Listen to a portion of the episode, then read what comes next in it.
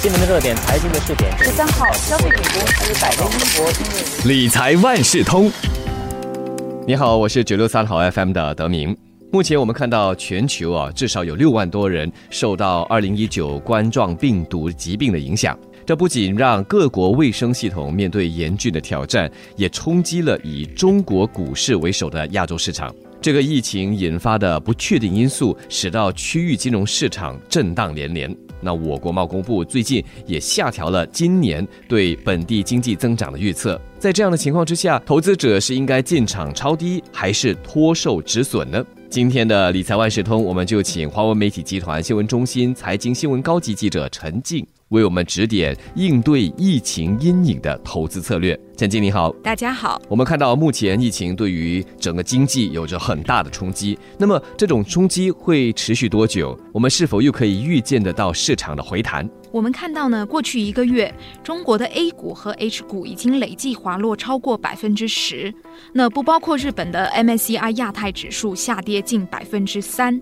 那本地的新加坡海峡时报指数在这个月初也一度跌至三个半月以来的最低水平，所以疫情对这个市场情绪的冲击是显而易见的。不过，分析师也指出啊，如果以二零零三年的沙斯疫情时期为参照，现在的这个疫情对市场的影响可能会持续三到六个月。它对经济和股票市场的负面影响呢，将随着恐慌情绪的消退而逐渐减少。等到疫情过后，市场还可能会出现一个急剧的 V 字形回升。那我们看回沙斯时期的数据哈，当时本地股市在疫情期间是累计下跌百分之十五，但是二零零三年全年依然大涨百分之三十，这就说明说疫情对市场情绪的影响并不持久。那分析师也指出说，中国的经济实力现在已经比十七年前要大大提升了。如果情况在未来几个月进一步恶化，中国政府也还有足够的政策空间可以来进行部署。那再加上全球的中央银行去年以来已经采取一系列的这个货币宽松政策来刺激经济，预计也会在提振市场情绪方面呢逐渐的发挥作用。那也有分析师观察到，除了中国以外，多数市场的水平都和疫情爆发前相差不远。我们以美国股指为例，这个美国的华尔街三大股指上周才刚刚创下历史新高。有分析师说呢，这投资者他倾向于认为，如果 A 事件和 B 事件发生，那一定会导致 C 事件。就比如说，如果疫情爆发，股市一定会下跌。但是实际上啊，从英国脱欧到美国大选，再到去年的中美贸易战和香港反修例风波，其实在这些不确定事件发生以后，全球市场的整体表现依然是良好的。所以从现在来讲，还很难判断什么事件会对这个市场产生深远的影响。那总体来说，分析师对中国控制疫情和调控经济的信心还是很高的。他们也预计说，这个疫情的影响最多只会持续到半年。所以现在的关键就是疫情什么时候会得到控制。简单的说，就是短期的冲击对市场的情绪是有一定的作用。那长期来说的话，或许这影响还比较有限。那么在这样的形势之下，我们需不需要调整自己既定的投资策略呢？就像我们刚才说的，疫情对整体市场的影响其实是短期的。所以，分析师建议长期投资者呢可以按兵不动，短期投资者呢可以趁低进场，但是一定不要盲目跟风。分析师指出说，长期投资者，如果你是打算投资十年、二十年甚至更长的周期呢，比起聚焦当前的这个形势，你更应该关注受影响的这个市场和行业的基本面和它的长期增长前景。不要因为看到现在市场下跌，然后就开始着急，想说我需不需要现在抛售来止损？其实是没有这个必要的。那短线的投资者呢，虽然可以趁现在进场。但是如果像之前那些去超市抢购的人一样乱买一通，可能最后派不上用场。相反，如果你把钱都投到一只自己不熟悉的股上面，你不知道这个股它的长期前景是怎么样的，你不但没有起到投资的作用，可能反而会提高集中风险，所以最后往往会得不偿失。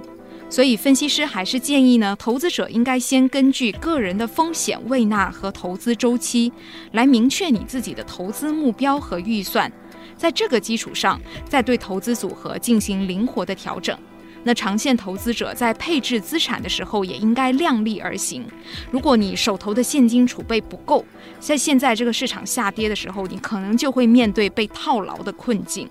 另外呢，虽然现在是趁低进场的好时候，但是分析师也指出说，投资者既要买对股票，还要在对的时间进场，还要在对的时间把这个股票卖出，也就是离场，你才能够得到最大化的效益。那把这几件事情都做对的概率还不到百分之八，所以如果你是一个只打算在最好的时机进场和离场，那其实往往会面对很多的阻碍，因为你没有办法知道说这个市场到底什么时候它会跌到谷底，那什么时候又是卖出的最好时机。那研究也表明说，投资者的大部分收益其实都来自市场表现最好的那几天，但是这几天往往又是跟最糟的时期连在一起的，所以你如果要获得丰厚的回报，通常很难避免市场的波动。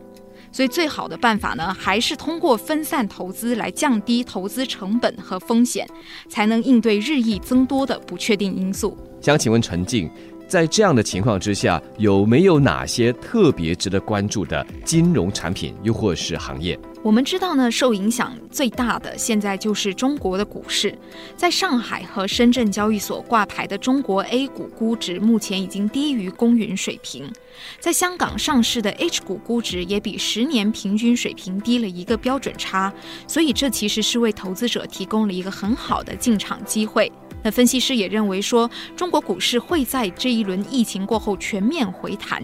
因为中国政府到时候可能会出台大量的措施来扶持这些受影响的领域，所以投资者如果可以趁低进场，到时候就可以随着当地企业的盈利回升来受益。不过，本地投资者要注意的是，哈，如果你要买卖的是在香港挂牌的 H 股的话，多数的证券行都提供这个服务。但是，如果你要买的是在中国大陆，也就是在上海和深圳交易所挂牌的 A 股，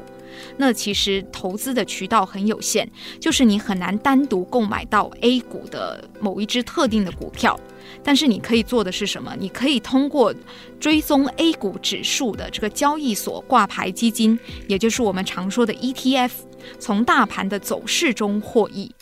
那我们也看到说，受疫情影响最大的就包括旅游业、零售业和酒店业，所以这一类的股票目前来讲应该是受冲击最大的。但是也有一些领域的股票，在这个疫情中它是逆势上扬的，就像大家都知道的这个医疗保健股。那分析师也指出说，现在三大可能从疫情中受益的股票。除了医疗保健股，也包括电子商务，还有流媒体和网络游戏领域。那我们一个一个来说哈。首先是医疗保健股，我们知道说现在口罩已经成为了一个稀缺商品，口罩的这个价格也一直在涨。那除了生产口罩和手套这种医疗用品的企业呢，分析师认为说制药厂的这个药品销量也会受疫情的提振。虽然现在市面上的这些流感药物还不能直接治愈冠状病毒，那相关的疫苗和药品也还在研发当中，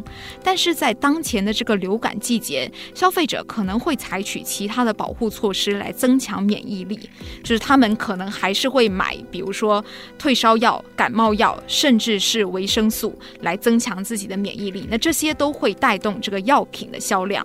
此外呢，为了防止病毒的传播，许多的中国居民现在都是留守家中。那你在家里，你没有办法出去，你能做的，很多人就是上网看视频、看电视剧，或者是打网络游戏。那你也不能出去买东西了，所以要怎么办？也有很多人就是在网上通过电子商务来下单，都为这些互联网服务商提供了很多的商机。所以，如果你有看到有电子商务、视频点播网站，或者是网络游戏互联网公司，他们都可能是这一个